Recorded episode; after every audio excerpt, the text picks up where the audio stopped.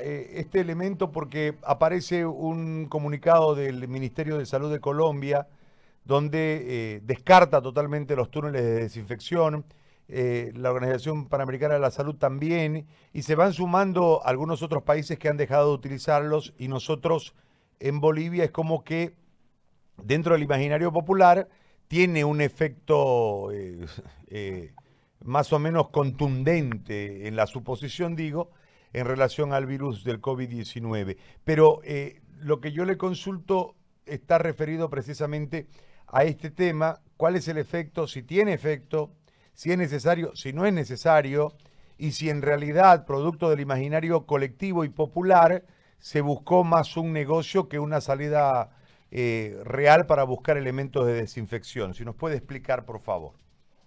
Lo último que dices es lo correcto lo, real, lo real que tenemos. Ahora, las cabinas han sido diseñadas exclusivamente para uso intrahospitalario, que es lo que siempre se dijo desde un inicio, cuando empezamos a hacerlas, para darlas a los hospitales que tenían pacientes con COVID, para que se las use al momento en que el personal de salud tiene que salir de su fuente de trabajo, pase por una cabina para que sea descontaminado en el mayor grado posible y luego se vaya a su casa o se vaya a un centro de abastecimiento a hacer las compras. Obviamente, ese, ese proceso de, de descontaminación parcial, porque ninguna descontamina al 100%, tiene su tiempo. Por eso es que son diseñadas para cuando el personal sale de un lugar contaminado porque cualquier sustancia que utilices va a tardar mínimo 5 a 15 minutos en hacer efecto. Entonces, tienen ese uso, digamos, exclusivo que le da cierta eficacia a la cabina de acuerdo a la sustancia que que se utilice y de acuerdo al tiempo de acción de los líquidos que se utilizan. Funciona. Ahora, cuando se vio que sí podía hacer negocio, por eso te digo que la última parte que me dices es la correcta, se volvió pues el negocio del mes, ¿no? Porque el que no vendió cabinas en abril va a mirar que ganó plata en mayo su vecino. Y están vendiéndolas como si fuese, qué sé yo, la caja de Pandora. Pero no funcionan para el uso público o para el alto tráfico que se les quiere dar. No funcionan porque las sustancias que se utilizan sí o sí son tóxicas, son demasiado alcalinas porque tienen que ser alcalinas, que es el medio agresivo para el virus, para diluir la capa de grasa que tiene el virus en el exterior, que es lo que lo cubre. Y esas sustancias no pueden ser rociadas o nebulizadas en una persona más de una, máximo dos veces al día. Y el tiempo de acción de la sustancia que utilizas, te vuelvo a repetir, son entre 5 y 15 minutos. Entonces, si vos pones una cabina de un supermercado y la gente pasa por la cabina, ingresa al supermercado en los siguientes 5 o 10 segundos y está caminando durante 10 minutos ahí adentro con la ropa toda contaminada, tocando las cosas y sigue de vehículo del virus o de cualquier otro microorganismo sin que haya cumplido ningún efecto la cabina. Entonces, en este caso, que lamentablemente están siendo usadas en Santa Cruz, es un 95% psicológico, 5% efectivo, como yo le digo. O sea, por algo no se usan en alto tráfico en otros países. Si realmente funcionaran para alto tráfico, el virus no hubiese salido de China o no salía de Europa en el peor de los casos. Hubiese una en cada ingreso del aeropuerto, una antes de subir al avión y otra al bajar del avión. Entonces, no funcionan para uso público. O sea, pueden funcionar, pero tienen un personal capacitado que mezcle la sustancia en la cantidad adecuada y que realice controles mínimo cada tres horas para ver que la sustancia no haya perdido su propiedad. La sustancia tiene que ser nebulizada en X cantidad para que cumpla su propósito y tienes que hacer una prueba de campo con equipos que miden la cantidad de microorganismos, en este caso la presencia de virus en la ropa después de ser nebulizada. La cabina tiene unos estándares de construcción. No podés construir una cabina a tu criterio, el tamaño que quieras o de la forma que quieras, no.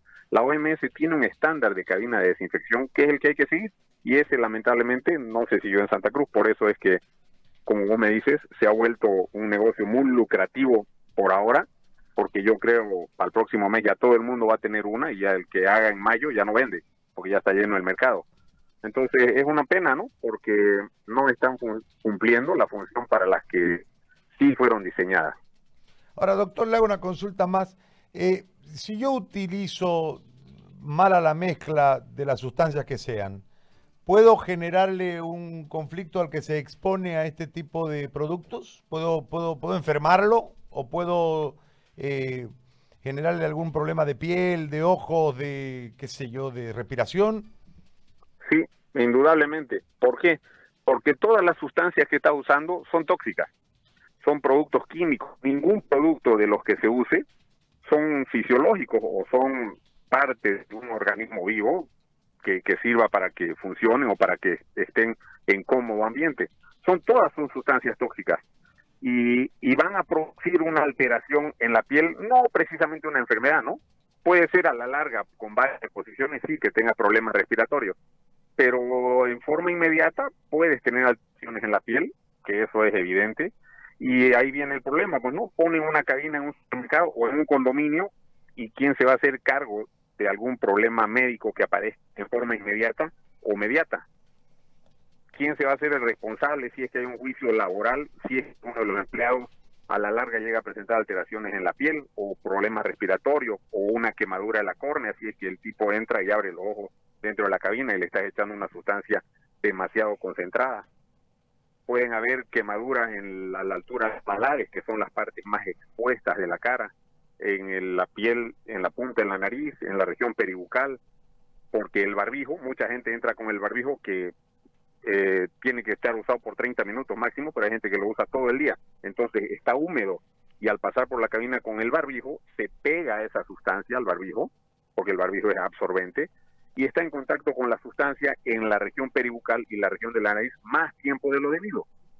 Entonces sí puede generar alguna alteración en la piel porque te repito, la sustancia ideal para el virus es una sustancia alcalina, pero aquí están usando todo, digamos, ¿no? Todo, todo lo, que le aconsejan, lo que pillan en el internet, lo que sirve y lo que no sirve. Entonces, son, digamos, contraproducentes. Tienen que ser manejadas por personal responsable, por personas que sepan el uso, la cantidad de productos y que tengan responsabilidad para asumir los efectos adversos que se puedan presentar inmediatamente después del uso de una cabina. Por eso es que la OMS y la OPS lanzan un informe diciendo que no son para uso masivo, porque no son para uso masivo, no están diseñadas para eso.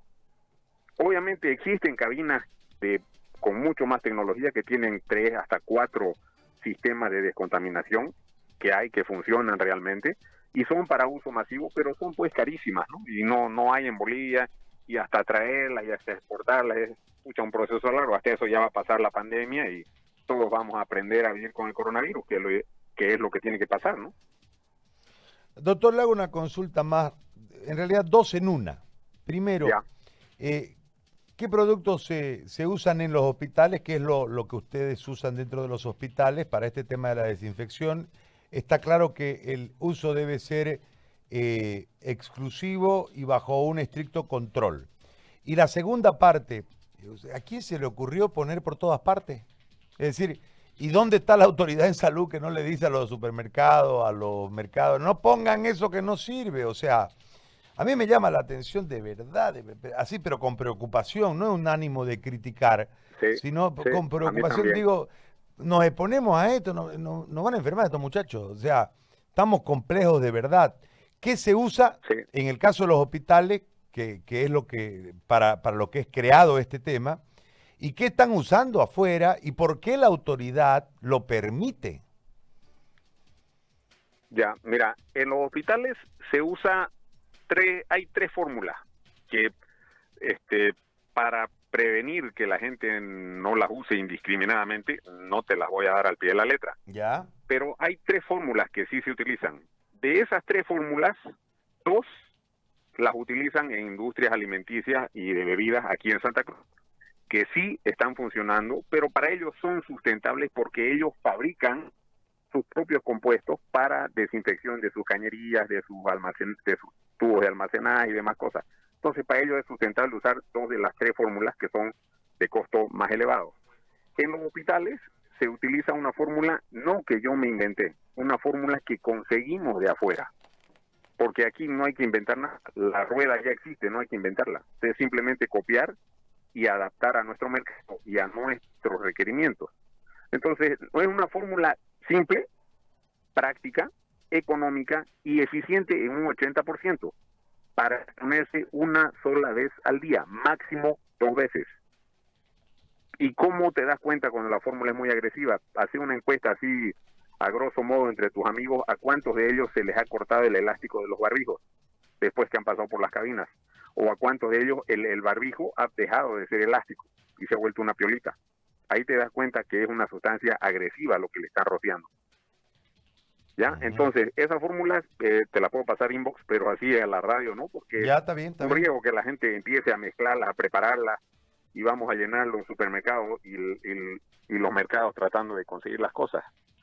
Y ahora, ¿por qué se hicieron populares? ¿Por qué se llenaron en todos lados y por qué la autoridad no dice nada? Y realmente cuando si empezamos con este proyecto de poner una cabina de desinfección para los hospitales, se habló con alguna de las autoridades y ellos dijeron, no pues no vamos a poner duchitas afuera de los hospitales, ellos vienen limpios a trabajar. No, no son duchitas, no son para entrar a trabajar, son para salir a trabajar. Bueno, no quisieron, entonces hicimos, buscamos gente para fabricarlas, pero al tratar de conseguir los insumos para fabricarlas, como estábamos en cuarentena, empezando la cuarentena, todo estaba cerrado, el control era mayor que en estos momentos, en estos momentos hay mucha gente en las calles, en esos días no había tanta gente en las calles. Entonces buscamos en las empresas. Para comprar las cosas que necesitamos de acuerdo a lo que habíamos bajado la información, qué materiales se necesitaban para fabricarlas. Y ahí inocentemente caímos en que nosotros vamos a hacer una donación o nosotros queremos ayudar, queremos ver qué es lo que están haciendo. Fuimos, le mostramos qué era lo que estamos haciendo, le mostramos el proyecto, les explicamos qué era cuál era el fundamento y qué compuestos químicos estábamos estudiando utilizar. Y accidentalmente a los dos días empezaron a aparecer las propagandas en el Facebook. Tal empresa vende esto, tal empresa vende esto, tal empresa. Entonces empezaron a aparecer los que supuestamente iban a ser nuestros proveedores como la competencia. En realidad no era una competencia porque la que nosotros hicimos la regalamos. Ellos hicieron para vender. Y ahí ya se disparó. Entonces todo el mundo vio que vendían cabinas a unos precios exorbitantes y todo el mundo empezó a hacer cabinas. Y ahí se descontroló la situación y las autoridades obviamente están muy preocupadas en muchas cosas como para preocuparse por por las cabinas, digamos, ¿no? O sea, ellos van a cumplir en algún momento en, tener que hacer un control y decir que qué cosas están usando, porque aunque te parezca ilógico, dentro de los requisitos para volver a abrir los lugares de afluencia masiva de gente está poner una cabina de desinfección en la puerta. O sea, digamos, estamos contradiciendo. No, en realidad sirven o no sirven y si no sirven, ¿para qué los obligas a poner? Entonces las autoridades, nadie estaba preparado para esto, nadie, en ninguna parte del mundo estábamos esperando que venga una pandemia. Entonces, pues ellos no se les escapó esta parte de tener un control o de tener un protocolo para implementar en todos los lugares públicos para evitar la propagación del virus en la gente. Cuando mucho más factible que una cabina para un lugar público es poner un pediluvio que realmente funciona, un lavamanos portátil para que todo el mundo se lave las manos antes de entrar, tomarles la temperatura antes del ingreso a cualquier lugar público y obligarlos a que usen barbijo y que tengan la distancia efectiva. Esos métodos son más baratos, más sostenibles y a largo plazo. En cambio, una cabina, yo te apuesto que la próxima semana vas a ver cabinas botadas por todos lados, porque no van a ser sostenibles en la medida que las están usando. ¿Por qué digo no son sostenibles? Porque en el hospital de niños pusimos una y usa cuatro litros al día. sí, cuatro litros que cuando ingresa, que cuando todo el personal sale, en total usan cuatro litros, entonces es sostenible es factible preparar 4 litros de sustancia al día. En el hospital japonés se usa 6 litros al día, es sostenible, pero en un supermercado puede tener que preparar 100, 200 litros y la tiene que tener 7, 8 horas regando. Entonces, no es sostenible. Para un condominio tampoco es sostenible. Entonces, empezar a ver de adorno por todos lados y eso te lo estoy cantando con tiempo, anticipación. Doctor, muchísimas gracias por la orientación, muy amable, gracias por atendernos. Ya, Gary, gracias a vos por la llamada. ¿Ya? gracias, muy amable. Igualmente para usted, gracias, doctor, un abrazo. Nayef Barzón, médico eh, anestesiólogo, pero que en realidad eh, nos ha dado la explicación de este tema.